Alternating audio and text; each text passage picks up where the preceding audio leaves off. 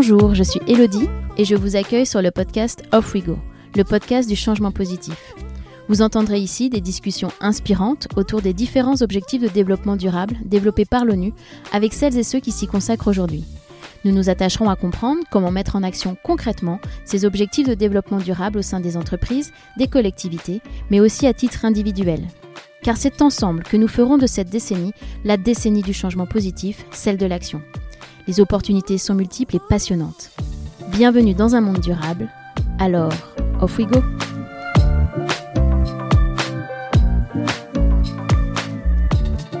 Pour faire face à la crise climatique à laquelle nous sommes confrontés, nous n'avons pas d'autre choix que celui de la sobriété.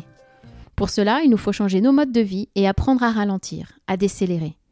Mais comment fait-on cela dans une société qui ne jure que par la performance et dans laquelle tout va vite, tout est injonction et dans laquelle la pression est constante?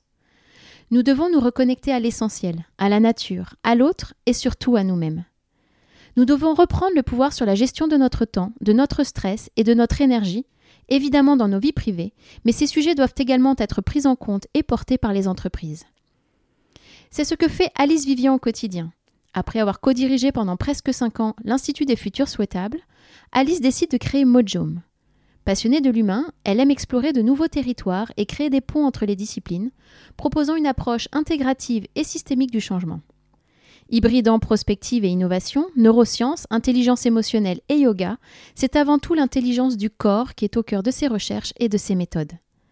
Avec Alice, on parle de l'importance de décélérer, de se reconnecter à la nature, mais surtout et avant tout à soi. Dans cet épisode, vous allez apprendre à libérer vos super pouvoirs. Car oui, selon Alice, nous avons tous des super pouvoirs. Je ne vous en dis pas plus, je laisse place à ma conversation avec Alice Vivian. Alors, off we go!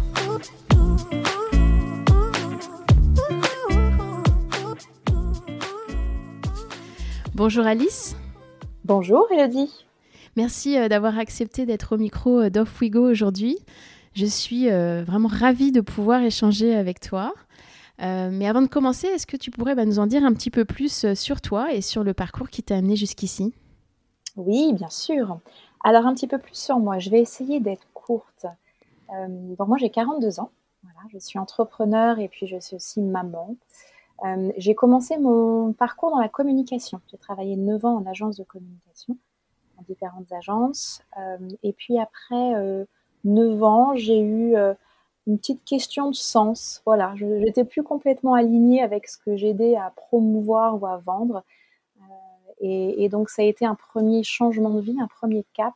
J'ai vendu tout ce que j'avais à Paris. Hein. J'ai pris un sac à dos et je suis partie un an voyager, faire un tour du monde autour euh, des sujets euh, d'entrepreneuriat social, d'environnement, d'éducation, de femmes, tous ces sujets que je trouvais inspirants. Voilà, ça a été euh, un, grand changement, une expérience à la fois extraordinaire de connaissance de moi-même déjà, et puis j'ai commencé à apprendre vraiment sur le terrain des sujets qu'on appelle aujourd'hui d'innovation sociale. On ne disait pas encore innovation sociale à l'époque, mais en tout cas des sujets euh, qui pouvaient être des modèles inspirants pour la société qu'on voulait construire. Donc après un an tour du monde, euh, je suis revenue à Paris et j'ai travaillé 5 ans, un petit peu moins de 5 ans, dans un institut qui s'appelle l'Institut des futurs souhaitables, où pendant 5 ans, j'ai co-dirigé cet institut pour, euh, comme son nom l'indique, essayer d'inspirer des nouveaux modèles de société, où l'humain était remis au, cœur, l'humain et l'environnement, pour former des gens, quel que soit leur univers, euh, à des modèles plus souhaitables. Euh, ça, c'était pendant, pendant cinq ans. C'était une expérience extraordinaire où, en fait, j'ai euh, animé toute une communauté de gens, d'experts, dans le monde de l'innovation, de l'innovation sociale, de la RSE, qui chacun dans leur domaine, en fait, réinventait, réinventait des modèles. Donc c'était, c'était passionnant d'être sur ces sujets de prospective et d'innovation. Et en parallèle, en fait, j'ai eu un peu une double vie. Euh, puisque pendant mon tour du monde, j'ai euh, découvert le yoga. J'ai passé plusieurs mois en Inde sur des projets euh, humanitaires, mais j'ai pris le temps de passer dans un ashram quelques un mois où j'ai découvert le yoga. Et ça a été un, déclic, un autre déclic, mais ça a été un déclic important pour moi. J'ai découvert cette puissance du yoga et de la reconnexion du, corps et de l'esprit et de toute la philosophie qu'elle a avec. Et donc, depuis ce déclic en Inde, ça fait dix ans, le yoga ne m'a pas quitté, il a nourri ma démarche et mon, cheminement. Ce qui a fait que quand je suis revenue à Paris, je l'ai pratiqué, mais je l'ai surtout vite enseigné. Donc j'ai eu une vie la semaine où je co-dirigeais un institut autour du futur et de l'innovation du développement durable. Donc, mais beaucoup dans la tête, quelque part, parce que c'était assez intellectuel, c'était de l'inspiration. Et le week-end, j'étais sur un tapis de yoga à accompagner les gens plutôt à se reconnecter au cœur et au corps. et c'est là où j'avoue que j'ai vu peut-être les plus grandes transformations. Et donc c'est vrai qu'après cinq ans, j'ai voulu réunir la tête, le cœur et le corps. Et c'est là où j'ai créé ma propre organisation qui s'appelle Mojo, dont je parlerai peut-être un petit peu tout à l'heure, où la mission est d'accompagner la transformation d'abord de l'individu au service de la transformation sociétale en reconnectant la tête, le cœur et le corps. Voilà. Et concrètement, aujourd'hui, donc, je suis conférencière et formatrice dans les métiers de la, de la gestion du stress, du bien-être au travail, euh, de l'écologie ou des écologies au sens large, bien sûr. Et je suis toujours professeure de yoga et yoga thérapeute. Voilà, yoga santé. Et tu viens de, du coup de parler de ton déclic pour le yoga. Et est-ce que tu as eu un déclic particulier pour les sujets euh, bah, de développement durable, euh, des enjeux environnementaux, ou ça a été un long processus? Alors, je crois qu'il y a eu plusieurs petits déclics, à vrai dire, euh, sur mon chemin qui a fait qu'à un moment, j'ai effectivement une rupture plus grande pour changer de métier. Je crois que mes principaux déclics sur les, questions de l'environnement et du développement durable euh, se sont passés en voyage. Moi, je suis une grande voyageuse, donc je t'ai parlé de mon tour du monde, mais avant mon tour du monde, déjà, je voyageais. J'ai, euh, entre deux années d'études, je suis partie en Afrique faire de l'humanitaire.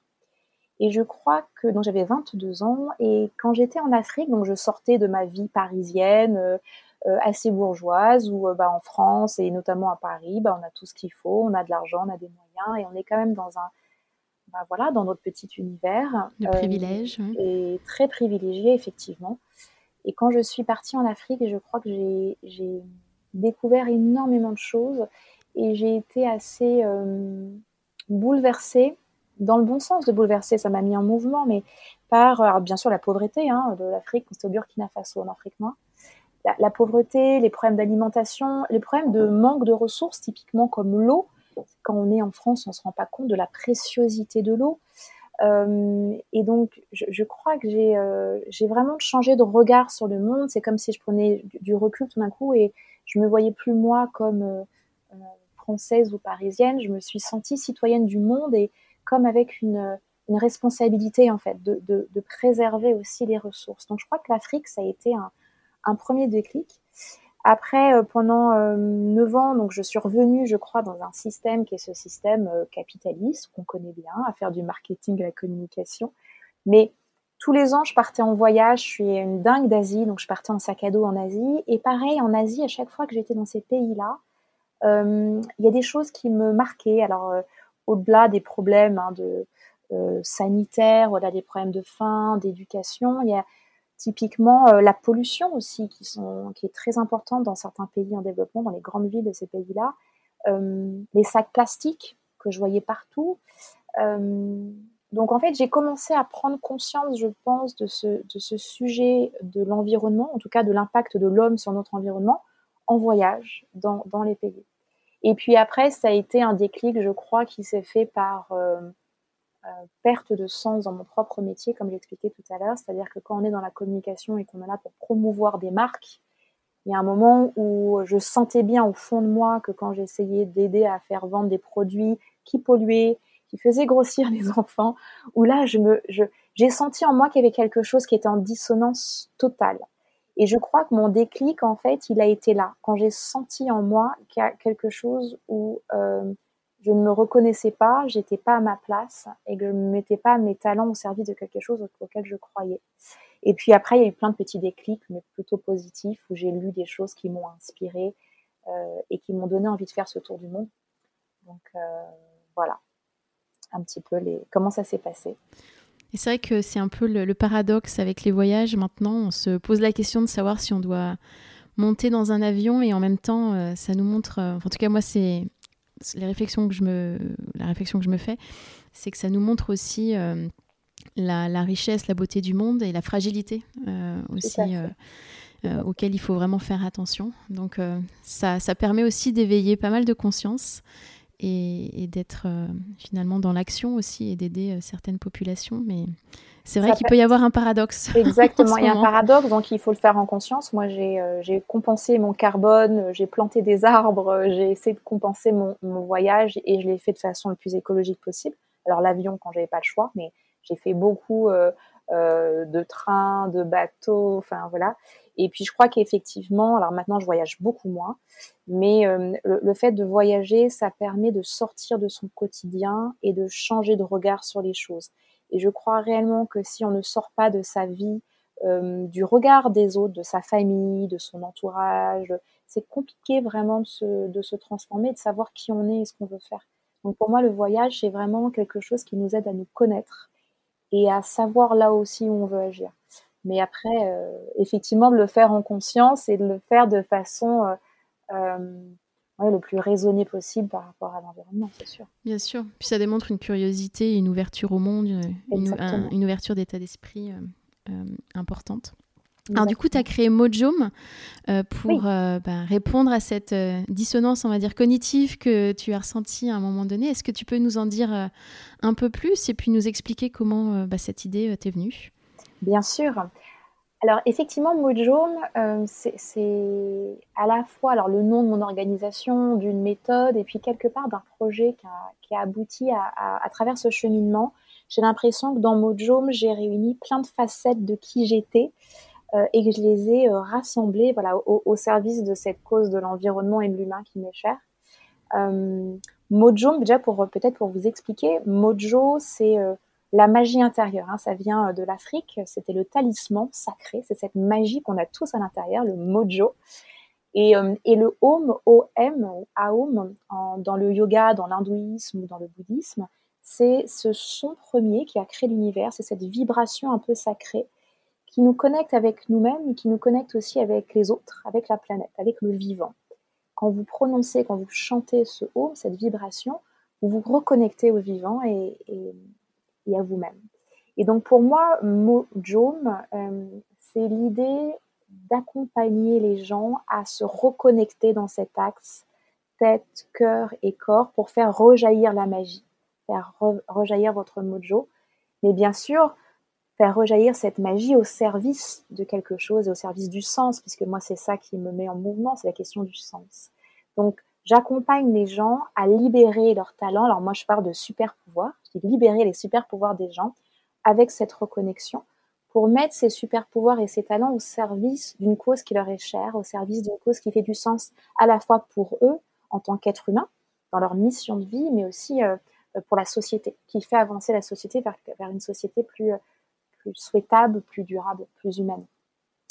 Et donc, euh, j'ai réuni en fait euh, ce que j'avais euh, appris, expérimenté dans les sujets de prospective, hein, se questionner sur quel monde on veut, quel futur on veut construire, avec tous les sujets de RSE qui vont derrière. J'ai réuni ma connaissance du yoga, de la méditation, de l'énergétique, des différentes formes d'intelligence. J'ai fait des études de neurosciences pour comprendre le lien entre le corps et l'esprit. Euh, avec vraiment cette, euh, conviction euh, à ce moment-là, quand j'ai créé Mojo, la première conviction, c'était que si on voulait changer le monde, il fallait que ça commence par soi. Vraiment, j'ai senti que ma mission était d'aller vers l'accompagnement de la personne au service de la société, mais que ça, passait par la personne. Ma deuxième conviction, c'était qu'effectivement, on était beaucoup dans la tête et qu'on avait besoin absolument de se reconnecter au cœur, au corps et globalement à d'autres formes d'intelligence qu'on a perdues à retrouver notre, notre unité. Hein. Et d'ailleurs, le yoga veut dire yog, union. On a besoin de retrouver cette unité avec nous-mêmes, mais aussi avec euh, les autres et avec la nature. Et donc, voilà, Emo Jones, ça reprend un petit peu cette idée de d'aider les gens à retrouver leur unité au service d'une cause pour que euh, puisse impacter la société, chacun avec nos talents, chacun avec qui nous sommes. Euh, comment finalement on peut chacun retrouver le pouvoir d'agir au service de voilà, quelque chose qui nous meut, qui nous met en mouvement, chacun et individuellement. Donc très concrètement, aujourd'hui, Mojome, j'ai une activité vers les entreprises et vers les particuliers. Vers les particuliers, euh, euh, il y a du yoga, de la yoga thérapie, je fais du coaching en gestion du stress. En période de transition, j'accompagne les gens à justement trouver leur mission et, et de se donner cette énergie. et puis pour les entreprises aujourd'hui, les grands sujets dans des conférences, des ateliers ou des formations que je fais, c'est le sujet du bien-être en entreprise, de la santé, parce que je pense que la santé, c'est le point de départ du changement et de la transformation. Euh, et puis, il y a toute une partie euh, qui est autour de l'activation des talents, notamment l'activation des talents par le corps. Et comment, se reconnectant au corps, on peut non seulement prendre soin de sa santé, gérer son stress, mais aussi aller développer nos super pouvoirs voilà, dans le monde de l'entreprise et plus globalement. Euh, comme tu le sais, le, podcast a pour but euh, de mettre en avant les, actions euh, autour des objectifs de développement durable développés par l'ONU. Est-ce que tu peux nous parler un peu du lien que toi tu fais avec ces ODD et peut-être plus largement quelle est ta perception de ce cadre et de cet agenda 2030 Alors, ce, ce, cadre est large, il est bien, il est complet. et il va effectivement adresser, je pense, les domaines fondamentaux que souvent on a trop oublié. Euh, donc je pense que c'est un cadre important. J'ai la sensation que malheureusement il n'est pas assez communiqué euh, au grand public, que dans le monde de l'entreprise il n'est pas tant euh, exploré que ça. En tout cas, c'est une grille de lecture que je trouve intéressante, qui, mériterait qu'on le mette beaucoup plus en avant. De mon côté, quand on regarde les, 17 objectifs hein, de cette ODD, moi, alors forcément, encore une fois, je vais aller intervenir sur ceux euh, qui parlent de l'humain et de redonner du pouvoir à l'humain. Alors, le premier, moi, qui, me concerne dans mon métier avec Mojome, euh, c'est le troisième objectif, puisque c'est celui de la santé et du bien-être. Hein, c'est celui de, donner aux individus les moyens de, de, vivre une vie saine et de promouvoir le bien-être à tous les âges. Et j'ai envie de dire à tous les âges et puis dans tous les pays, dans tous les milieux, euh, et donc voilà, moi, mon, axe, il est vraiment sur redonner le pouvoir aux gens en commençant par prendre soin de la santé. Euh, et d'ailleurs, la crise sanitaire ne fait que, pour moi, conforter euh, cette importance de la santé. Je crois que c'est pas un hasard qu'on vive une crise sanitaire. C'est bien que ce sujet de la santé, on l'a, on l'a peut-être trop peu envisagé, on a trop peu investi, on l'a trop peu valorisé que ce soit pour que chacun puisse prendre soin de sa santé, que ce soit les moyens qu'on attribue à la santé. Alors je parle bien sûr en France, mais globalement dans tous les pays. Euh, je crois qu'on a besoin de revaloriser les métiers de la santé. Je pense aux soignants, je pense à tous ces gens-là, euh, aux hôpitaux. Euh, donc je crois qu'il y a vraiment un enjeu à redonner des moyens à la fois aux institutions de la santé, aux soignants. Et moi, mon objectif, c'est de redonner le pouvoir à chacun d'être indépendant dans, dans, la préservation de sa santé, la prévention de sa santé. Donc dans les ODD, pour moi, il y a vraiment ce sujet de la santé, du bien-être qui est au cœur de mes actions. Et je dirais de façon un petit peu plus euh, périphérique, mais très importante pour moi, euh, encore une fois, tout ce qui va toucher sur, sur l'humain, le développement de la personne, l'empuissantement. Et donc je suis très sensible au sujet d'égalité homme-femme. pendant mon tour du monde, j'avais beaucoup travaillé avec des associations de femmes euh, et, d'éducation, notamment des petites filles dans certains pays, parce que je crois que l'éducation est clé, et notamment l'éducation des femmes dans les pays en développement, mais globalement hein, dans tous les pays. Je crois beaucoup que la condition des femmes dit énormément sur la, la, santé justement de la société dans laquelle nous sommes. Donc je, je, crois beaucoup à accompagner, aider les femmes à prendre toute leur place et encore une fois à redonner le pouvoir aux femmes. Euh, quel que soit leur âge et quel que soit le pays dans lequel elles sont, quel que soit le niveau hein, d'avancée euh, des femmes, des conditions des femmes. Et bien sûr, après, tous les sujets qui vont être autour de l'éducation, qui font aussi partie des objectifs. Euh, parce qu'encore une fois, pour moi, c'est dès l'éducation qu'il faut sensibiliser l'être humain à mettre son meilleur au service d'une société souhaitable. Euh, et puis indirectement, moi, je, vais aussi donner des conseils et aider à accompagner les gens à reprendre le pouvoir en tant que consommateur. Comment je peux consommer plus durable, euh, peut-être avec des petites choses, mais qui sont essentielles dans cette prise de conscience qu'on a aussi un pouvoir en tant que consommateur. Euh, et puis le quinzième qui est sur la vie terrestre, tout simplement aussi les éco-gestes au quotidien. Donc pour résumer, euh, j'ai envie d'agir, moi, sur euh, les objectifs qui parlent de redonner le pouvoir à chacun en matière de développement durable. Donc je vais moins aller agir sur la partie institutionnelle, sur des outils techniques. voilà, je suis plus sur cet empowerment, sur cet empuissantement au service du développement. J'aimerais bien qu'on revienne sur euh, ce que tu as dit un petit peu plus tôt sur le fait qu'on euh, est dans une société qui favorise euh, le cérébral, la tête, et ce, alors je vais pas dire depuis toujours parce que c'était pas le cas euh, dans, les, dans, les, anciens temps, mais en tout cas depuis un, bon moment. Euh, c'est ce qu'on nous enseigne aussi quand même beaucoup à l'école, hein, enfin de faire confiance plus à notre tête qu'à autre chose. Et c'est vrai que ça nous suit en fait cette façon de, de voir euh, la société un petit peu tout au long de notre, notre vie. Et, et c'est vrai que j'ai l'impression que la société moderne a complètement annihilé tout le, tout le reste. Alors pourquoi, selon toi, c'est important euh, de se reconnecter à ses émotions, à son corps, euh, et pourquoi tu penses qu'on a perdu euh, cette, bah, cette connexion, tout simplement? Alors c'est un, sujet fondamental, moi, qui est au cœur de ma méthode, puisque je parle beaucoup de se reconnecter au corps, à l'intelligence du corps. Et effectivement, je pense qu'il y a une grande partie de l'épuisement, burn-out et globalement l'épuisement dans lequel on est, qui est lié à cette déconnexion du corps.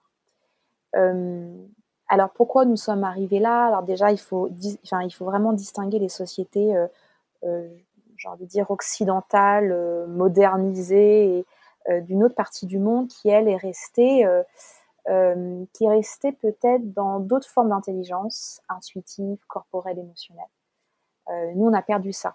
La raison, alors il y a plusieurs raisons. Il y a le, la modernisation, l'industrialisation, l'avènement d'une société, euh, euh, je pense aussi capitaliste, avec beaucoup de technologies, euh, où on a valorisé un savoir, pas un savoir-être, mais d'abord un savoir, un quotient intellectuel, que ce soit à l'école, dans les entreprises, dans les études, effectivement, on est, alors je ne vais pas mettre ça sur le, dos de Descartes, mais j'ai envie de dire déjà en France, si on parle de la France, moi j'ai beaucoup essayé de, comprendre ça, mais en France, on a déjà cette, tradition de la séparation avec la nature, euh, de, l'intellect, de la raison, qui a été euh, très valorisée à un moment. On, est parce qu'on pense. Euh, et donc je pense que dans le siècle de nos Lumières, dans nos philosophes, il y avait déjà ça qui était ancré. Et puis après, la société moderne, effectivement, de plus en plus, a valorisé cette forme d'intelligence, qui est juste une seule forme d'intelligence, mais qui est cette intelligence logique, euh, linguistique, mathématique, euh, euh, très rationnelle, qu'on a valorisé dans, à l'école pour nous tester. je parlais du test de quotient intellectuel, mais c'est là-dessus qu'on est jugé. Euh, les études, les bons élèves étaient ceux qui étaient bah, bons en maths, bons en physique. Et puis dans le monde de l'entreprise, bien sûr, on valorise ça. On a perdu, en dehors de cette valorisation, j'ai envie de dire, sociale et culturelle, on a perdu, et je pense que pour moi c'est le plus important, le lien avec la nature, avec le sacré. Et je pense que dans la perte de connexion avec la nature et le sacré, qui sont encore présents dans certaines traditions, hein, mais en tout cas très peu chez nous, on, eh ben, on a déconnecté du corps, on a déconnecté du cœur, on a déconnecté de euh, ces formes d'intelligence qui sont liées aussi à notre rapport à l'animal, au végétal, à l'intuition, à l'observation de la nature et, euh, et cette connexion au vivant. Donc en fait, on est euh, devenu un petit peu des cerveaux sur pattes, comme je le dis souvent, où euh, on vit dans des villes, dans du béton. On n'est plus dans les cycles naturels de la nature. Donc en fait, on se met dans des schémas qui est déconnecté des, propres cycles de notre corps. On fait tout l'inverse d'ailleurs de ce qui est bon pour notre corps, bon pour notre santé. Euh, on s'épuise devant les écrans, on travaille trop, on dort pas assez, on s'alimente mal. Euh, et on ne va plus dans la nature. Et donc tout ça a fait qu'on surcompense avec une recherche intellectuelle, euh, où même le plaisir et le bien-être devient intellectuel, devient presque une injonction. Et on a perdu cette connexion à, euh, à des moments de, de, plaisir, de détente, de contemplation dans la nature, connectés au vivant qui est à l'intérieur de nous. Donc voilà, donc pour moi, il est vraiment très important d'aller se reconnecter au cœur et au corps. Je distingue les deux, pour moi, c'est des formes d'intelligence différentes, mais les deux sont importantes et liées. L'intelligence émotionnelle, on, en parle depuis quand même 10-15 ans, euh, notamment dans le monde de l'entreprise, hein, puis on en parle. L'intelligence corporelle, moi, c'est pour ça que je m'y intéresse et je trouve que c'est celle qui est la plus euh, euh, peut-être oubliée ou occultée, je ne sais pas, surtout dans le monde du travail. Donc c'est intéressant, je m'intéresse beaucoup moi à, cette, à ce qu'on appelle des intelligences multiples. Et je pense que c'est le fait d'aller redévelopper ces nouvelles formes d'intelligence qui va encore une fois nous redonner le pouvoir de nous mettre en, mouvement. Donc, euh, on a perdu cette connexion à la nature, on a perdu cette connexion au corps, et donc il faut pour moi aller se reconnecter à ces deux choses essentielles.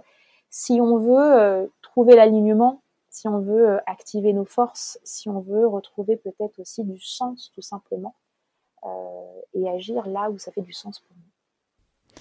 Mais c'est vrai que c'est pas forcément toujours évident parce qu'on est dans, dans une société où où tout va vite, on veut tout tout de suite, euh, de manière très instantanée. Moi, la première, hein, quand je reçois pas une commande euh, suffisamment rapidement, il peut y avoir une sorte de frustration, on se demande pourquoi. Mais c'est vrai que c'est quand même très difficile de se détacher euh, de ça, de ce, sentiment, puisque tout nous encourage à aller dans ce, dans ce sens-là.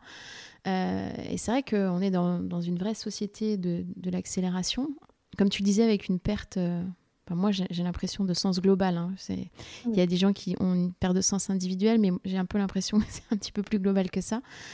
Euh, et toi, du coup, dans ton travail, effectivement, tu invites euh, les gens à ralentir, à décélérer. Mais, mais, concrètement, comment, comment on fait? Concrètement, comment on fait pour ralentir? C'est la question que tout le monde se pose. Déjà, c'est important de prendre conscience de l'importance de ralentir. Euh, je, je, crois effectivement que beaucoup de mots de notre siècle beaucoup de nos souffrances, beaucoup de nos dysfonctionnements, que ce soit dans les modèles économiques, sociaux, dans cette perte de sens totale dont tu parles, je crois, vient de notre rapport au temps. Euh, et qui fait complètement le lien avec ce que je viens de raconter sur l'avènement d'une société euh, euh, capitaliste, de technologie déconnectée de la nature. On a perdu cette connexion au corps, mais on a aussi perdu cette connexion au rythme du vivant, au rythme naturel on a perdu euh, cette connexion, je crois, à l'essentiel. Et en fait, dans notre rapport au temps, on est un petit peu comme des hamsters dans la roue, où on est toujours en train de courir, on court après les rendez-vous, on court euh, à remplir nos agendas tout le temps, tout le temps, à, travailler plus, à produire plus, à consommer plus. Donc bien sûr, on produit plus, on consomme plus, donc on pollue plus. Donc tout ça, en fait, va dans ce même système que j'appelle un système de l'épuisement. C'est pour ça que je parle de notre société qui est une société de l'épuisement, l'épuisement de nos ressources extérieures. Donc c'est bien là où on parle d'environnement et, de l'importance euh, d'en prendre soin. On est en train de puiser sur les ressources de la planète, euh, mais je pense qu'on épuise aussi les ressources intérieures, nos propres ressources, dans cette course infernale. Parce que quelque part, on court, mais c'est ce que je dis aux gens, mais on court après quoi? On court pourquoi On court tellement vite qu'on ne sait même plus où on va d'ailleurs, on sait juste qu'on est en train de courir. Donc et c'est malgré nous parce que toute la société, c'est ce que j'explique aux gens aussi pour les déculpabiliser, parce qu'il y a beaucoup de gens qui font des burn-out qui font, euh, comme ma spécialité étant la gestion du stress, j'accompagne des gens qui vont mal. Et je les déculpabilise en disant, mais quelque part, c'est toute la société qui veut ça.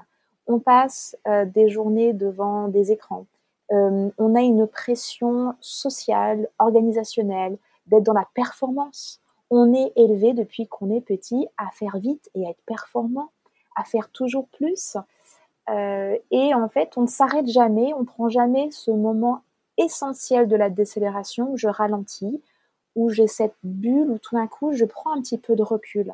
Je prends du recul sur les choses pour comprendre est-ce que je suis toujours au bon endroit? Est-ce que je suis toujours au service de mes valeurs? Est-ce que je suis dans la bonne entreprise, au service des bonnes causes? Est-ce que le problème, c'est que si vous courez, vous ne voyez pas ça. En fait, c'est ce que je dis. Hein, si on court sur le chemin, on ne peut pas euh, profiter du paysage et on ne sait même plus où on est.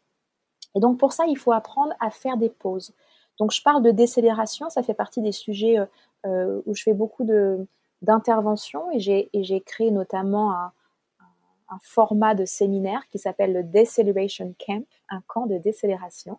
C'est un peu la colo du slow, c'est le bootcamp mais en version euh, on ralentit parce que justement on n'a que des accélérateurs et des bootcamps et des hackathons, il faut encore faire tout vite. Et moi, je dis non, non, moi, je pense qu'il faut apprendre à ralentir. Alors, le but, c'est pas de ralentir tout le temps. Ça veut dire que c'est d'apprendre à faire des pauses à certains moments pour retrouver la santé, pour retrouver sa respiration, pour retrouver le sens, pour après mieux repartir. Et donc pour moi, l'enjeu, il n'est pas d'être tout le temps en mode slow, il est plutôt de retrouver un équilibre naturel comme celui qu'il y a dans la nature, comme celui qu'il y a dans les saisons, comme celui de la respiration entre l'inspire et l'expire. On a besoin de retrouver un équilibre où de temps en temps je fais des pauses, je m'arrête, je me reconnecte au corps, je me reconnecte à la nature, euh, je fais un point sur où j'en suis, je me ressource, je me régénère, parce que là on est épuisé, à force de courir, on est à bout de souffle. Mais dans le sens premier, les gens n'arrivent plus à respirer, ils suffoquent. Donc je retrouve ce souffle essentiel. Euh, et puis après, une fois que j'ai retrouvé ma santé, mon souffle, je sais où je vais, là je peux accélérer. Parce qu'on peut avoir des moments dans notre vie, si on est bon endroit, on peut accélérer. Donc pour moi, le sujet, il est vraiment à retrouver cet équilibre entre des moments de pause où on est dans l'être et des moments où on est dans le faire, on est dans l'action, des moments entre la vitesse, des moments entre le slow. Voilà, donc je crois beaucoup à ça. Et comment faire? Bah Déjà, venez à mon Deceleration Camp. Venez quatre jours dans la nature. Le prochain, il est en juin, je vous invite. Euh, moi, je donne des méthodes, pour être concrète, hein, je donne des méthodes qui sont des, déjà une, une, une, manière de changer de regard sur le temps. Il faut sortir d'un temps qui est un temps quantitatif pour revenir à un temps qui est qualitatif, qui est celui du moment présent, qui est celui de l'opportunité, du kairos, hein, comme disent les philosophes grecs. Euh, il faut qu'on sorte de la montre et puis, il faut qu'on apprenne à prioriser et à choisir. On a pléthore de choix. On est dans des sociétés où on peut faire plein, plein de choses. C'est super. Le problème, c'est qu'on n'arrive plus à choisir et qu'on n'arrive plus à savoir ce qui est essentiel pour nous. Donc, en fait, moi, j'accompagne les gens à retrouver leur essentiel, à prioriser. Et après, bien sûr, je crois beaucoup à des petits rituels, à des choses dans notre quotidien, euh, du yoga, de la méditation, de la respiration, des choses qui, en quelques minutes, vous mettent dans une bulle comme ça où là je peux respirer.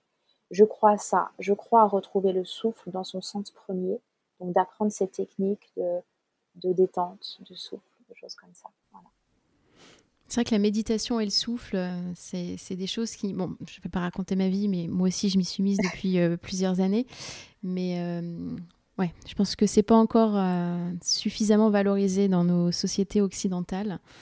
Et, et ça, fait, ça, fait un bien, ça fait un bien fou. C'est vrai qu'au des fois, on, oublie, hein, mais on se rend pas compte, mais on est en apnée. Mais Complètement. À proprement parler, quoi. Et c'est vrai que ce que tu me dis, ça m'évoque euh, pas mal de choses, et notamment, c'est vrai que tu disais, on est maintenant, quand on parle de bien-être, souvent dans, dans l'injonction, en fait, euh, de le faire. Il faut, c'est vrai, avec tous les réseaux sociaux, euh, magazines et autres, c'est vrai qu'on on a l'impression d'être dans une culture du bien-être en permanence, euh, mais qui est plutôt finalement euh, euh, tourné vers le regard de l'autre, en fait. c'est pour montrer qu'on est un peu dans la tendance. Et quand on a l'impression, enfin, j'ai l'impression, bon, on n'est plus un paradoxe près, mais quand on a l'impression de se dire qu'on va prendre du temps, il y a un peu ce sentiment de, culpabilité qui peut être présent parce que justement, bah, on va pas suffisamment un peu vite et c'est un peu on a l'impression de, d'être un peu ouais, égoïste ou de, ouais, de, faire quelque chose qui n'est pas forcément bien. Pourquoi, euh, pourquoi c'est si compliqué finalement à mettre en place euh, dans, dans nos vies? Alors, je crois qu'effectivement, il y a beaucoup d'injonctions et, et, tu as raison, il y a des injonctions de performance aussi dans la santé, dans le bien-être. Euh, ça veut dire que même dans un domaine où justement on est là pour se faire du bien, on se remet de la pression. Mm. Il faut être, euh, voilà, il faut être tout le temps en bonne santé, il faut être tout le temps heureux, il mm. faut faire euh, trois heures de si yoga. Si on parle de yoga, il faut bah voilà, trois heures de yoga, trois heures de méditation par jour. il faut faire, voilà, il faut être une super maman, une super épouse, une super collaboratrice. Et et, j'ai l'impression qu'on se met tellement de pression. Et, euh, et, et, moi, très clairement, hein, moi, je fais partie des gens. Alors moi, j'ai plusieurs métiers en même temps. Euh, je suis maman, je suis entrepreneuse. Je vais, vous démystifier tout de suite le mythe de la prof de yoga, mais moi, je fais pas trois heures de yoga par jour. C'est pas vrai. Je n'ai pas le temps. Mais juste comment ce que je dis aux gens, c'est euh, ce qui est important, c'est les petits pas, c'est de pas vouloir faire trop parfaitement parce que toute la société nous demande encore une fois d'être parfait. Et je crois que le sujet, c'est plus euh, dans son quotidien d'avoir des petits moments de reconnexion avec soi, des petits moments où on apprend à reconnaître ses besoins. Est-ce que là, j'ai tout simplement besoin d'aller me coucher? Est-ce que là, j'ai besoin de me mettre en énergie? Est-ce que là, mon besoin, bah, c'est pas de manger compulsivement du chocolat? Là, c'est en fait, j'ai besoin juste d'un câlin ou d'appeler quelqu'un que j'aime parce que je me sens seule. En fait, encore une fois, on est tellement déconnecté de notre corps, on intellectualise même le bonheur et le bien-être, en fait. Alors que si vous êtes connecté à votre corps, euh, en fait, on, sent, on sent de quoi on a besoin là réellement. Et du coup, on va pouvoir répondre à ça. Et pour moi, comment on arrive à mettre en place des choses, c'est déjà en, sachant quel est le bénéfice que je veux chercher. Euh, c'est pas juste parce que ça fait bien d'eux, parce qu'il faut, il faut faire le régime qui est à la mode, parce que c'est parce qu'au fond de moi, j'ai envie d'être bien. Au fond de moi, j'ai envie de retrouver un équilibre de vie. Au fond de moi, j'ai envie d'avoir un petit peu plus de temps pour être avec les gens que j'aime. Au fond de moi, je sens que je suis pas complètement alignée. Donc déjà, il faut savoir pourquoi on a envie de changer. Il faut s'écouter, quoi. Il faut mm. s'écouter puis savoir parce que le cerveau, euh, pour avoir fait un petit peu de neurosciences, pour expliquer clairement, le, cerveau, il aime pas le changement. Hein. il n'aime pas changer. C'est un gros feignant. Ça demande beaucoup trop d'énergie. Donc s'il n'y a pas de bénéfice, on a du mal à amener des changements dans notre vie. Il faut au, fond vraiment savoir pourquoi on fait les choses. Et puis après, pour moi, il ne faut pas se mettre de la pression. Il faut juste, euh, encore une fois, s'offrir des moments de connexion à soi où euh, on fait des petits rituels, des petites choses, cinq minutes de respiration, cinq minutes d'étirement, cinq minutes, je vais juste marcher pour prendre un peu le soleil, être dans la nature, euh, des, voilà, des moments où je vais lire, où je vais arrêter de regarder des séries Netflix jusqu'à minuit parce que ça m'excite euh, le cerveau, je dors pas. Je réapprends à avoir des moments plus calmes aussi. Donc, euh, je crois que ça peut être des petites choses. Mais si c'est des petites choses qui sont faites quotidiennement, en fait, ça transforme très profondément vos vies. Donc, moi, je suis, voilà, je suis pour les, la stratégie des petits pas. Ces petits ces petits pas au quotidien qu'on peut inclure dans un emploi du temps, euh, mais qui font vraiment la différence quand on arrive à les mettre en place comme ça. Donc arrêtons de nous mettre aussi la pression pour être bien et être heureux. commençons par là. Euh, voilà, commençons, mais commençons juste par apprendre à, respirer. C'est déjà un début. À fermer les yeux, respirer, sentir comment est le corps, à faire peut-être un petit peu d'étirement, à aller marcher, à aller passer plus de temps dans la nature. En fait, c'est des choses simples et quand on commence à rentrer dans cette dynamique, on observe ce qui se passe et on va se sentir mieux, on va avoir plus d'énergie, plus de morale et euh, ça sera plus facile là de mettre en place des choses. Oui, comme tu dis, c'est la reconnexion à soi, la reconnexion aux autres, à ceux qu'on aime et la, reconnexion à la nature. Et si on arrive à mettre en place ce, trio gagnant, ça nous aidera peut-être à faire face euh, à la crise environnementale à laquelle on fait face. Et d'ailleurs, tu euh, beaucoup sur la, comme tu l'as dit, une de tes spécialités, c'est la gestion du, stress. Et c'est vrai que quand on, prend conscience euh, ben, des enjeux environnementaux et de l'avenir euh, qu'on peut qualifier de très incertain, voilà, qui, nous attend, c'est vrai que ça peut avoir un effet très angoissant et, difficile à gérer. Alors comment, enfin, quels sont un peu tes conseils? Comment fait-on pour ben, admettre cette euh, urgence euh, climatique sans pour autant bah, tomber dans, une, déprime, euh, une, pardon, une déprime profonde et que ça bah, nous affecte trop pour nous empêcher de vivre le moment présent Alors oui, c'est vrai qu'on vit une période qui est compliquée. On est encore en crise sanitaire où tout a été bouleversé. nos vies et puis la planète hein, globalement, hein, mondialement, tout le monde a été secoué. Euh, et puis on est dans une période d'incertitude totale où euh, on a des urgences environnementales. Et c'est vrai que je parlais de décélération avant, donc ça peut paraître contradictoire. On se dit, euh, bah oui, il faut ralentir. Et puis en même temps, on a réellement des urgences. On a des urgences sociales, sanitaires et environnementales. Donc comment on fait pour ne pas s'épuiser? Comment on fait pour ne pas déprimer? Parce que c'est vrai que quand on regarde certaines, enfin, certains moments, si on regarde une partie euh, du panorama, là, c'est très déprimant ce qu'on est en train de vivre, les guerres. Les... Euh, et donc, en fait, c'est ce, sujet euh, de l'angoisse, de l'anxiété qui est liée à l'écologie, c'est ce qu'on appelle donc l'éco-anxiété. C'est moi un domaine que je trouve passionnant, en fait. Hein. C'est vraiment la, la question de la psychologie liée aux problématiques environnementales. Et c'est un phénomène qui est très présent alors beaucoup chez les jeunes, beaucoup chez les étudiants. Moi, j'interviens euh, euh, pas mal chez les étudiants sur ce sujet-là parce que bah, les, jeunes qui ont 20, 25 ans, c'est eux qui vont se retrouver quand même dans cette période très compliquée environnementale, dans 10, 10, 15, 20 ans. on sait qu'on a des, dangers qui arrivent. Et, c'est eux qui se sentent cette responsabilité un petit peu de, changer les choses. C'est très lourd. Et on les accompagne pour moi pas assez sur ces sujets-là. Donc il y a une forme d'éco-anxiété où quelque part on se dit mais à quoi bon? À quoi bon en fait? On sait déjà qu'il y a des choses qui sont irréversibles en termes d'environnement. Euh, on voit que ça bouge pas au niveau des politiques. C'est vrai que des fois c'est compliqué.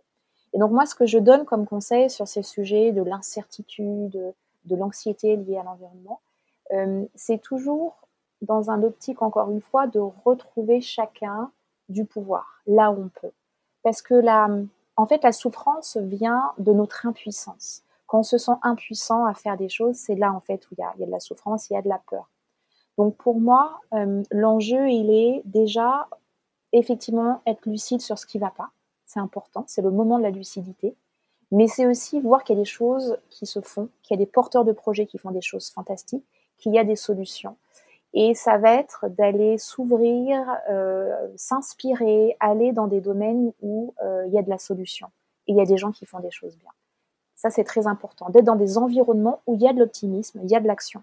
Et puis après, en fait, on sort de l'impuissance euh, tout simplement quand on se met en action. Et, moi, j'invite sur ces sujets chacun à, à, sentir là où ils veulent agir, là où pour eux, c'est un sujet qui les meut, qui les émeut et qui les meut. Voilà. Et, euh, et, de se mettre en action, ça peut être des petits pas. Mais s'il y a un sujet, euh, on sait que voilà, c'est important euh, pour soi. Ça peut être l'éducation, l'environnement, ça peut être de dire comment je peux me mettre en action là-dessus. Et peut-être qu'au début, c'est encore une fois des petites choses. Ça peut être des petites actions. Participer dans une association qui fait déjà des choses, dans son quartier, ça peut être. Mais en tout cas, pour moi, l'éco-anxiété et, et, cette dépression, euh, on arrive à en sortir si à un moment déjà on exprime l'émotion, on a le droit d'avoir des peurs, parce que le pire c'est le déni. Et le pire c'est de ne pas exprimer une peur quand elle est là. Donc euh, c'est toujours ok, oui c'est vrai, euh, j'ai peur, j'ai peur de l'avenir, c'est incertain. mais une fois qu'on l'a dit déjà ça va mieux. Et puis on se rend compte qu'on n'est pas seul à avoir peur et puis qu'on n'est pas seul à vouloir agir. Et puis après, c'est se, et c'est se mettre dans des mouvements, dans des groupes de gens qui agissent et qui font. Et à partir du moment où on est dans l'action, déjà on a moins peur. Et on est en mouvement. C'est prendre soin de son écologie personnelle. Tu parlais qu'il y avait plusieurs euh, types d'écologie, ça, revient peut-être un petit peu à ça, non? Alors, c'est lié. C'est pas exactement la même chose, mais c'est lié. Ça veut dire que pour moi, c'est toujours pareil. Pour se mettre en action, pour mettre ses talents au service d'une cause qui nous est chère, il faut que ça commence par sa propre écologie par sa santé, par son bien-être. Et donc effectivement, c'est l'écologie intérieure dont je parle. Moi, aujourd'hui, je parle d'écologie avec des S. Il y a l'écologie intérieure, il y a l'écologie extérieure, et tout ça est lié. En fait, euh, euh, c'est ce même besoin de se reconnecter au vivant, globalement. En commençant par prendre soin de moi, je vais me mettre dans les meilleures dispositions pour activer mes talents il faut savoir quelque chose, je le dis souvent, euh, dans parler d'injonctions, on a beaucoup d'injonctions dans la société, euh, euh, non pas bien sûr d'être heureux, mais d'être résilient, d'être créatif, d'être. Il faut savoir que quand nous sommes sous stress, il y a toute une partie de notre cerveau qui est inhibée, hein, qui, est inactif, qui est une grande partie qui est ça, notre capacité à imaginer, à voir loin, à se mettre en relation. Donc pour moi, le, si on est dans, on reste dans la peur, si on reste dans le stress, c'est impossible en fait de se mettre en mouvement c'est impossible d'être créatif, c'est impossible euh, d'être résilient. Donc c'est ça qui est dur, je crois, pour les gens aujourd'hui, c'est qu'on leur dit d'être résilient, d'être créatif, et en même temps, ils sont dans la peur, on les maintient dans la peur. Donc la première chose à faire, c'est prendre soin de soi, c'est cette écologie qui va passer par gérer le stress. Et si vous gérez votre stress, si vous êtes reconnecté au corps, là, vous allez pouvoir activer vos talents et vous allez pouvoir euh, mettre ces talents au service de quelque chose. Mais pour moi, c'est la première brique, c'est la santé. Et ça, ça veut dire une forme d'écologie qui est votre propre maison intérieure. C'est comment je vais écouter ce qui se passe à l'intérieur, comment j'en prends soin euh, au quotidien. Et euh, c'est ça qui va, qui va aider chacun, je pense, à, retrouver son pouvoir. Et c'est vrai qu'on sait que les, entreprises, le secteur économique sont un, acteur euh, bah, très important, un acteur majeur pour résoudre cette crise, cette crise écologique. Toi, tu interviens en entreprise, justement. comment tu, portes en fait tous ces sujets au sein de l'entreprise? J'imagine que ça doit pas forcément être évident. Je sais pas quel écho tu peux, trouver au sein des entreprises. Et pourquoi voilà, tu penses que c'est important pour les organisations de, se saisir de ces sujets et de les prendre en compte? Alors, je, pense que c'est essentiel euh, d'aller euh, agir au, sein des organisations. Euh, si on veut changer la société, il faut que ça passe par les entreprises qui la constituent, de toute façon. C'est là où il y a l'action possible. Donc, c'est là où on doit aller. Donc il faut aller dans les organisations et il faut aller dans le monde du travail, aller parler de ces sujets-là. Après, comme tu le dis, alors l'écho, ça dépend des entreprises. Il y a des entreprises qui euh, aujourd'hui euh, s'interrogent, se soucient en tout cas de la question euh, de la santé, du bien-être des collaborateurs, qui se soucient de la question de l'environnement. il y en a qui mettent en place des actions, il y en a qui sont plus sous la contrainte, mais qui le font un petit peu. Euh, et puis il y en a qui ne sont pas vraiment concernés où c'est beaucoup plus difficile. Donc moi j'essaye euh, d'aller déjà euh, amener, j'ai envie de dire, de la sensibilisation. C'est pour ça que je fais beaucoup de conférences autour de cette notion de care. Le care, donc c'est c'est pas que prendre soin en français, c'est déjà se sentir concerné hein, dans le care. C'est ça que j'aime bien dans cette notion anglaise de care, c'est to care about, c'est je me sens concerné. Si les gens ne se sentent pas concernés par l'environnement, ils vont pas pouvoir agir pour l'environnement. Et donc, je parle beaucoup dans mes conférences de comment on passe de cette société de l'épuisement à cette société du care. Et ça passe déjà dans le monde de l'entreprise, comment chacun euh, est dans le care vis-à-vis de ses collaborateurs, de ses managers, de ses collègues, comment on est dans le self-care, donc encore une fois, comment je prends soin de moi pour pouvoir être dans le care plus global euh, de la planète. Donc, y a, je pense qu'il y a de la sensibilisation à faire parce que on est malheureusement encore dans une culture de la performance, de la vitesse, de la productivité, euh, alors même que tous les, les signaux d'alerte sont là depuis des années. Enfin là, là, en 2021, on était à 2 millions de burn-out sévères. Hein, 2 millions de burn-out sévères, c'est des gens qui vont mettre des années à s'en remettre en termes d'énergie. Euh, il y a des suicides, il y a des, maladies graves qui sont liées au stress. On sait qu'on a une pression dingue. Il y a effectivement de l'absentéisme, une perte de sens qui fait que les gens s'en vont. Donc l'entreprise sent bien que euh, turnover, absentéisme, maladie, enfin de toute façon, il y a quelque chose qui ne va pas. Il y a quelque chose qui ne va pas. Alors, ce qu'on fait beaucoup dans les entreprises, c'est qu'on met des rustines. Hein, on essaye de dire bon, on va faire un petit atelier de yoga, et puis, mais alors voilà, moi je dis ça parce que souvent on me demande de venir faire un atelier de bien-être, mais j'interroge moi sur la volonté derrière parce que là encore c'est de l'injonction contradictoire si vous offrez un atelier de yoga à vos collaborateurs, mais si derrière en termes de management les gens sont épuisés, il y a quelque chose qui ne va pas. Donc c'est important d'aller sensibiliser toutes les strates de l'entreprise, que ce soit les directeurs, les managers et les employés, à cette importance de prendre soin d'eux, à reprendre déjà le pouvoir eux sur la manière de gérer leur temps, de gérer leur stress, de gérer leur énergie au quotidien. Après, il y a une responsabilité de l'entreprise absolument de prendre soin de la santé, du bien-être, de la qualité de vie au travail. Et, ça ne peut pas être juste la petite cerise sur le gâteau. Je pense qu'aujourd'hui, c'est un sujet fondamental si on veut que l'entreprise aussi soit en bonne santé, financière, euh, sociale. Euh, donc, je pense qu'il y a un enjeu à sensibiliser. Et puis, moi, j'amène beaucoup d'outils très pratiques euh, il y a des ateliers euh, santé, bien-être pour apprendre à, justement gérer leur stress au quotidien. Euh, il y a des formations et j'accompagne aussi les managers à être dans ce que j'appelle le care management. Ça veut dire en tant que manager, j'apprends déjà à gérer mon propre stress pour pas le remettre sur mes équipes. Et puis j'apprends à prendre soin de mes équipes. Et je sors d'un management où je contrôle, d'un management par la pression pour être dans un management où j'aide à faire grandir les équipes, où je redonne du sens, où je redonne de la convivialité dans une période où on a été quand même isolé beaucoup. Donc voilà. Donc euh, c'est pas facile, c'est un peu euh, voilà, mais en tout cas moi c'est une, une, mission que je me suis fixée, donc je pense que c'est vraiment important. Et je pense que voilà il faut aller peut-être semer des graines là où on peut pour que la culture de l'entreprise sorte de cette culture de la performance et de l'épuisement pour revenir vers quelque chose qui est plus durable, qui est plus, euh, euh, qui est plus dans le care. Et après, c'est vrai que je, le répète souvent, mais j'y crois vraiment, peut-être euh, en tant que DRH. c'est vrai que je pense qu'il y a un vrai enjeu pour les entreprises aussi ben, de mettre tout ce que tu viens de citer en place bah, pour attirer aussi les bons talents et, retenir, et retenir les bons aussi. Donc il y a des vrais, vrais enjeux autour de ça pour, pour les entreprises. Il y a des enjeux d'engagement. Exactement. là, les gens sont démotivés. Donc, si les entreprises ne mettent pas en place des actions pour prendre soin des gens, pour activer leurs talents, euh, pour leur redonner du sens dans leur travail, pour les valoriser, pour les faire travailler sur des sujets de sens, hein, tout simplement, euh, effectivement, ils vont non seulement pas attirer les talents, ils vont pas les garder. Ouais. Et c'est vrai que la crise sanitaire a un peu euh, euh, mis en, lumière un petit peu tout ça, parce qu'on parlait effectivement de burn-out, mais on parle de bore-out aussi, ce qui est pareil, hein, c'est un épuisement différent, mais bien réel. Psychologique. Donc, ouais, c'est des vrais, des vrais enjeux. Tu t'as piqué ma curiosité au, début de, de, l'entretien, enfin de au début de, l'interview, en parlant de super pouvoirs. Est-ce que tu peux développer un petit peu sur les super pouvoirs et voilà, je suis curieuse de savoir comment on les développe. Oui, puisque c'est la mission de Mojo. savoir si j'en ai, moi, des super pouvoirs aussi. Alors, la bonne nouvelle, Elodie, c'est qu'on a tous des super pouvoirs. D'accord. Euh, je, et ça, c'est effectivement la mission un peu d'empowerment, d'empuissantement.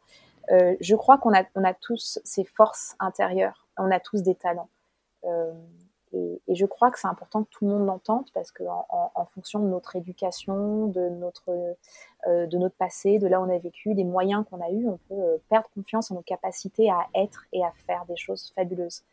Euh, et, donc pour moi, c'est pour ça que je parle de libérer les super pouvoirs avec Mojome. J'ai l'impression que on a cette magie, on a ces talents à l'intérieur, mais que des fois on a tellement verrouillé, on a tellement mis des freins qu'on a, on a du mal à aller les explorer. La première raison, c'est que justement, on n'est pas toujours connecté au corps. Et pour moi, la libération de ces super pouvoirs, elle doit passer par cette reconnexion au cœur et au corps.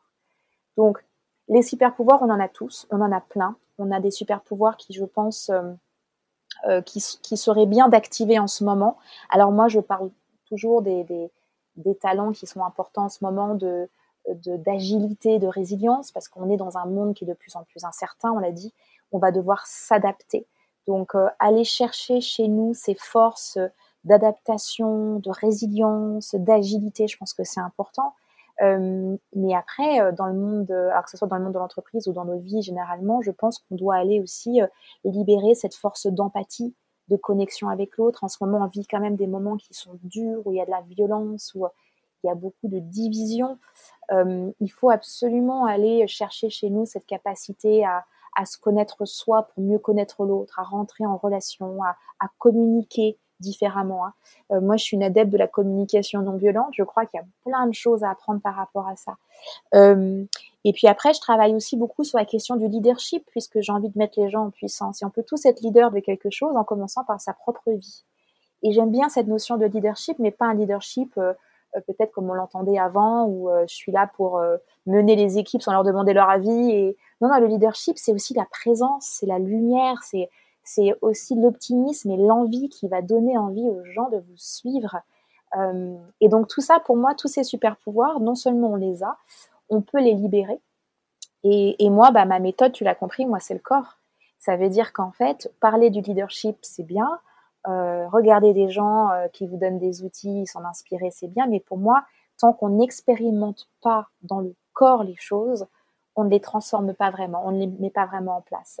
C'est le, vraiment cette question d'incarnation, embodiment en anglais, mettre dans le corps qui m'intéresse. Et donc la question de la présence, la question de l'empathie, de l'agilité, moi je fais travailler, alors manager ou les autres, hein, je les fais travailler dans le corps, je leur fais ressentir, mais ça veut dire quoi finalement être agile? Hein, dans le corps Si on est tout raide comme ça, comme un bâton, effectivement, on ne peut pas l'être dans la tête. Donc euh, voilà, donc la bonne nouvelle, c'est qu'on a tous des super pouvoirs et qu'il y, a des façons d'aller les libérer pour, encore une fois, les mettre au service euh, bah, de la bonne cause, la cause d'une société plus durable. Qu'est-ce qui te porte au quotidien? Euh, je, crois que c'est cette, cette question du sens. J'ai eu bah, plein de, de, métiers différents, j'ai fait plein de, revirements, j'ai plein de périodes comme ça de transition. Et je crois qu'à chaque fois, c'était pour se rapprocher un petit peu plus de ma mission de vie, de qu'est-ce qui fait du sens. Euh, donc voilà, j'ai, je crois qu'aujourd'hui, alors je ne sais pas si j'y suis complètement parce que c'est toute une vie, hein, ces questions, est-ce que je suis dans ma mission de vie, mais euh, j'ai l'impression que je suis au bon endroit. Euh, ce qui me porte, c'est quand, je suis dans une organisation et que euh, voilà, je suis dans des groupes et qu'en quelques jours, euh, je les reconnecte au corps, à la respiration, à leur authenticité et que je vois qu'ils se, qu'ils se transforment. Je vois que la parole se libère, je vois qu'on est dans le cœur, je vois qu'il y y a des transformations profondes chez les gens. Ça, ça me met en joie.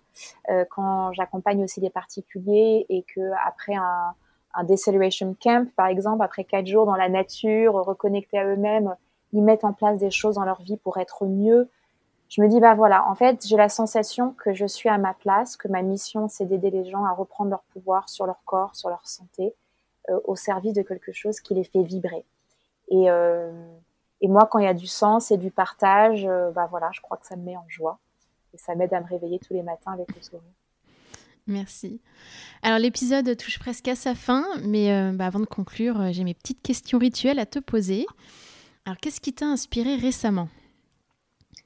Alors ça, c'est une question dure parce que euh, y a plein de choses qui m'inspirent et j'avais plein de livres en tête, euh, mais j'ai quand même envie de vous en citer un euh, qui, alors je l'ai pas lu là récemment, mais en fait je le relis. Voilà, je le relis. C'est un livre qui fait le lien avec tout tout ce qu'on vient de partager et toutes les convictions que j'ai de l'importance de se reconnecter au vivant. C'est un, un, des ouvrages, parce qu'elle en a fait plusieurs, de Joanna Macy. Donc, je ne sais pas si tu connais, tu connais Joanna Macy. Euh, qui euh, c'est sur le travail qui relie, non? Exactement, qui euh, a développé cette méthode de développement personnel et collectif qui s'appelle le travail qui relie. Mais globalement, tout son travail et son approche, je trouve fantastique. C'est euh, une femme qui, alors, elle est éco-psychologue, éco-philosophe, et justement, elle fait ce lien entre l'intérieur et l'extérieur.